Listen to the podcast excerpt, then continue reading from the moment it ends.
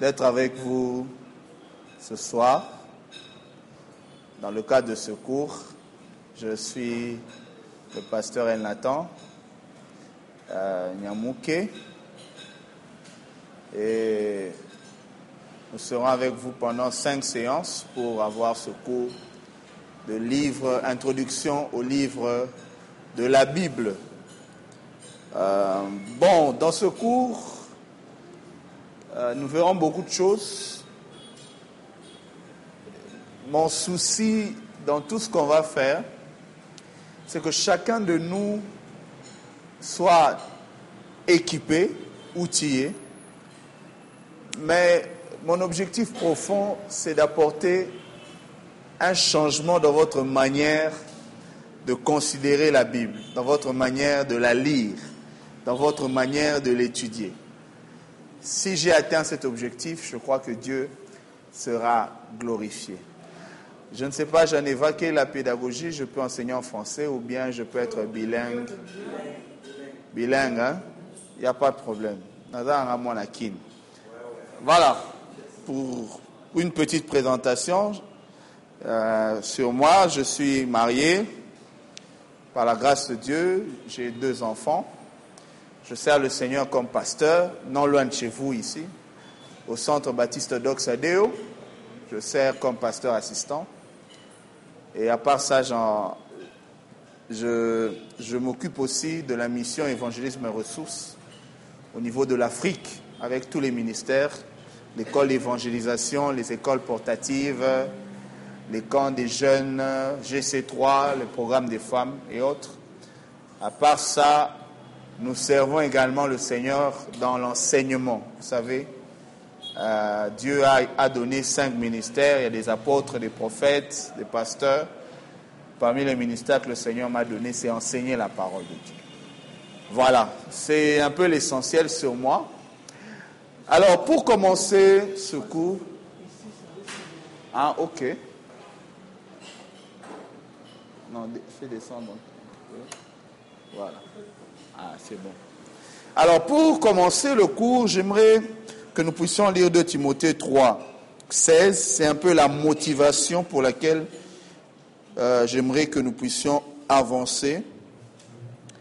C'est la motivation que j'ai pour notre euh, programme Nabiso Yacourt. Merci beaucoup.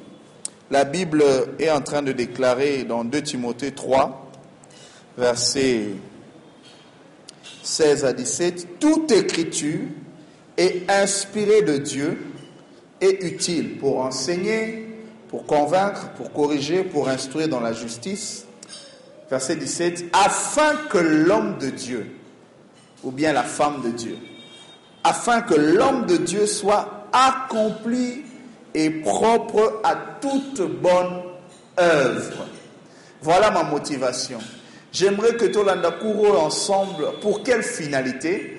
Afin que toi et moi, nous soyons accomplis et propres à toute bonne œuvre. Dans le ministère, dans la vie chrétienne, il y a beaucoup d'œuvres. Prêcher, c'est une œuvre. Euh, encadrer les autres, c'est une œuvre. Faire le travail de suivi, c'est une œuvre. Faire le travail social, aider les pauvres, les orphelins, c'est une œuvre. Dans la vie chrétienne, il y a beaucoup d'œuvres. Mais dans chacune de ces œuvres, notre fondement et notre motivation se trouvent dans la parole de Dieu. Et nous devons être équipés afin d'être propres à toute bonne œuvre. C'est vraiment ça ma motivation. J'aimerais qu'à la fin de cette formation, de l'école biblique portative en général et à la fin de ce cours en particulier, que tu ressentes que tu as été équipé, que tu as reçu de nouveaux armes, hein, une nouvelle armure pour servir le Seigneur. Alléluia. Gloire à Dieu. Alors, aujourd'hui, nous allons introduire, voici un peu le plan qu'on va suivre. On va introduire l'introduction. En fait, si j'ai fait imprimer ce support, c'est plus par rapport à l'introduction. Avant que nous puissions pénétrer les livres, voir les livres, c'est vrai qu'on ne va pas euh, voir euh, entrer dans les détails de tous les livres de la Bible, mais nous allons les survoler. Et nous allons faire une sélection de certains livres. Mais nous allons d'abord introduire. Avant de commencer à parler des livres de la Bible, nous devons d'abord parler de la Bible en général. Quelques faits sur la Bible, comment la comprendre, qu'est-ce que nous devons savoir avant de commencer à étudier la Bible en général. Donc ça, c'est l'introduction. Et ensuite, le chapitre 1, nous verrons le Pentateuque. Le Pentateuque et les cinq livres qui composent le Pentateuque. Nous verrons ensuite les livres historiques et les livres poétiques. Ça sera le deuxième chapitre. Après ça, nous verrons les livres prophétiques. Après les livres prophétiques, nous verrons également les évangiles et les actes des apôtres, comme chapitre 4, 4 oui. Et puis chapitre 5, nous verrons les épîtres. Les épîtres. Et enfin, nous allons clôturer avec le livre d'Apocalypse, qui est le tout dernier livre. Donc, comme je disais, aujourd'hui, nous allons nous focaliser sur l'introduction. On va voir quelques faits sur la Bible, quelques informations qui nous sont très, très utiles et comment comprendre la Bible, comment euh, avancer dans votre étude et votre lecture de la Bible. Alors, pour vous aider, pour nous aider, nous allons à la fois parcourir certains livres clés. Dans chaque chapitre, j'ai sélectionné un livre comme modèle dans lequel nous allons essayer de le comprendre en profondeur. Les autres livres, nous allons en parler, nous allons les survoler, voir quelques informations importantes sur ces livres, mais dans chaque chapitre, nous allons plonger dans un livre où nous allons vraiment prendre le temps de le comprendre. Vous êtes avec moi? Voilà. Donc ça, c'est un peu notre petit plan du cours que nous allons suivre tout au long de notre formation.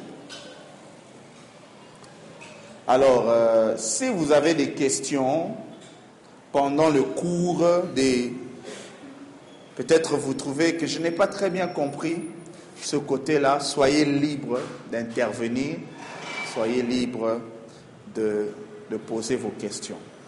Est-ce qu'on peut y aller? On peut y aller? Très bien. Introduction. L'introduction, nous aurons quatre sous-points. Le premier sous-point qu'on va voir dans l'introduction, vous pouvez le noter, quelques faits ou bien quelques informations sur la Bible. Ça, c'est le point 01. Quelques informations ou bien quelques faits. Hmm, merci beaucoup. Sur la Bible. 01. 02. Nous allons parler du fossé herménétique. Le fossé herménétique. Vous allez découvrir qu'est-ce que ça veut dire. Le fossé herménétique, ça sera 02. 03, nous parlerons de l'histoire rédemptrice de la Bible. L'histoire rédemptrice de la Bible. L'histoire rédemptrice de la Bible, ça sera le point 03. Et le point 04, nous allons nous focaliser sur les récits de la Bible. Alors ça sera comprendre les récits bibliques. Comprendre les récits bibliques. Ça, c'est une petite introduction, pas petite, euh, en termes de... bon, c'est petite parce que nous essayons de donner un condensé, mais en fait, nous pouvons aller un peu plus en profondeur. Alors, quelles sont les informations sur la Bible que nous devons savoir, que nous devons connaître? D'abord, euh, oui mon frère. Quelques faits, oui, quelques informations sur la Bible. Voilà, c'est ça. Alors 01. Il faut savoir que La Bible, actuellement, c'est le livre le plus répandu, le plus lu, le plus vendu, le plus traduit dans le monde. Nous avons la grâce de vivre à cette époque bien-aimée. Sorito vivre à l'époque où Kala, Oyo, pour avoir la parole de Dieu, il ne fallait que se fier à l'interprétation que le prêtre a ça. L'Église a parcouru une grande partie de son histoire sans que chaque chrétien, chaque individu soit en possession de toute la parole de Dieu. Donc, vivre époque C'est une grâce d'avoir la Bible aujourd'hui. C'est le livre le plus répandu, le plus lu, le plus traduit dans le monde. Vous connaissez qu'elle est composée. La Bible est composée de deux parties, l'Ancien et le Nouveau Testament. Ça, ce n'est pas nouveau. Mais est-ce que vous savez que plus de 40 auteurs, à peu près, 40 auteurs ont contribué à sa rédaction. C'est-à-dire les personnes que le Saint-Esprit a utilisées pour rédiger les livres de la Bible, ils sont à peu près 40. Et vous verrez que ces personnes sont venues de coins différents. Ces personnes occupaient des fonctions différentes. Certains étaient politiciens, des gens comme Daniel. Certains étaient des bergers. Certains étaient des pêcheurs. D'autres étaient des rois. Dieu a utilisé plusieurs personnes dans la rédaction de la parole de Dieu. Mais si nous avons 40 auteurs, à peu près 40 auteurs humains, ça veut dire aussi que nous avons un seul auteur divin. C'est qui cet auteur? C'est le Saint, le Saint-Esprit. La Bible dit, c'est poussé par l'Esprit que les hommes ont parlé de la part de Dieu. 40 auteurs humains, un seul auteur différent. Parmi les auteurs, certains ont écrit sous l'ordre direct de Dieu. Où Dieu leur a dit, écris ces choses. Quelqu'un peut me donner un exemple Parmi les autres, voilà. Moïse, Jean, on lui a dit, écris. Parmi les auteurs bibliques, il y en a d'autres qui ont écrit parce qu'ils étaient motivés par le souci de rapporter l'histoire d'Israël à leur époque. Exemple, ceux qui ont écrit juste avec la motivation de rapporter l'histoire, pour que les événements ne se perdent pas. Oui, mais d'abord dans l'Ancien Testament. Je parle d'Israël comme peuple d'abord. Esther, l'auteur du livre d'Esther, l'auteur de Néhémie, Néhémie lui-même. Voilà, Esdras, Josué. Il y en a aussi de ceux qui ont écrit des textes qui sont dans la Bible, mais qui étaient simplement le fruit de leur propre expérience avec Dieu. Par exemple,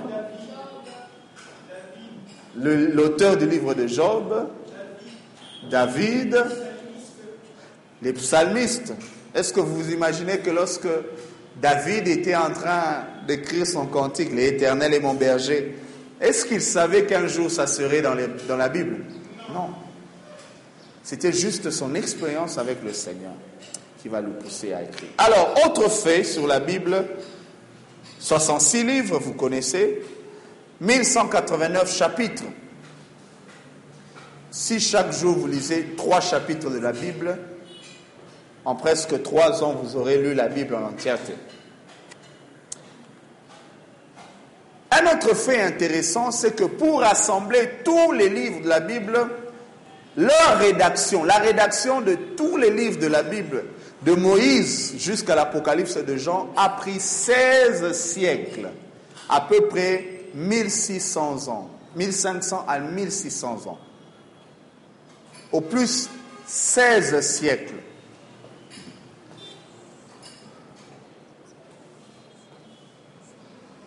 Commençant avec les livres de Moïse, jusqu'à l'Apocalypse de Jean, il y a 16 siècles de rédaction des livres. Ça, c'est formidable. Mais le grand miracle est que malgré que Batongo Bakomi avait époques différentes, mais il y a une cohérence dans les livres de la Bible. Alléluia. Il y a une cohérence pas possible. L'autre écrit mille ans après. Mais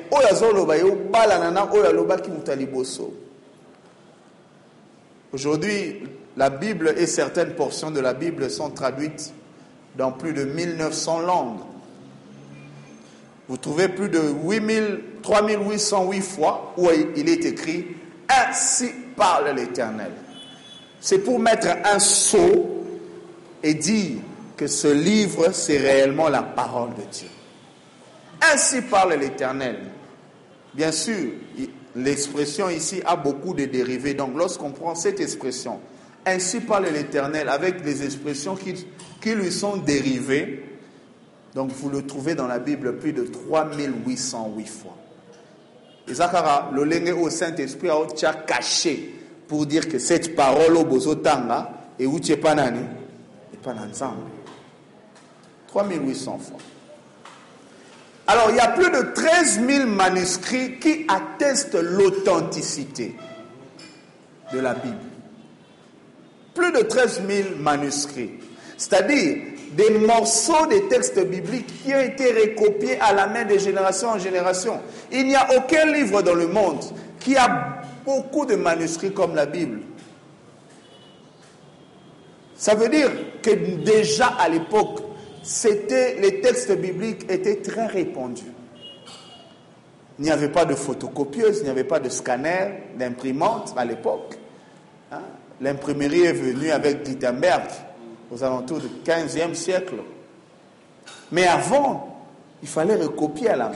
Et actuellement, il y en a plus de 13 000 manuscrits, des morceaux de textes.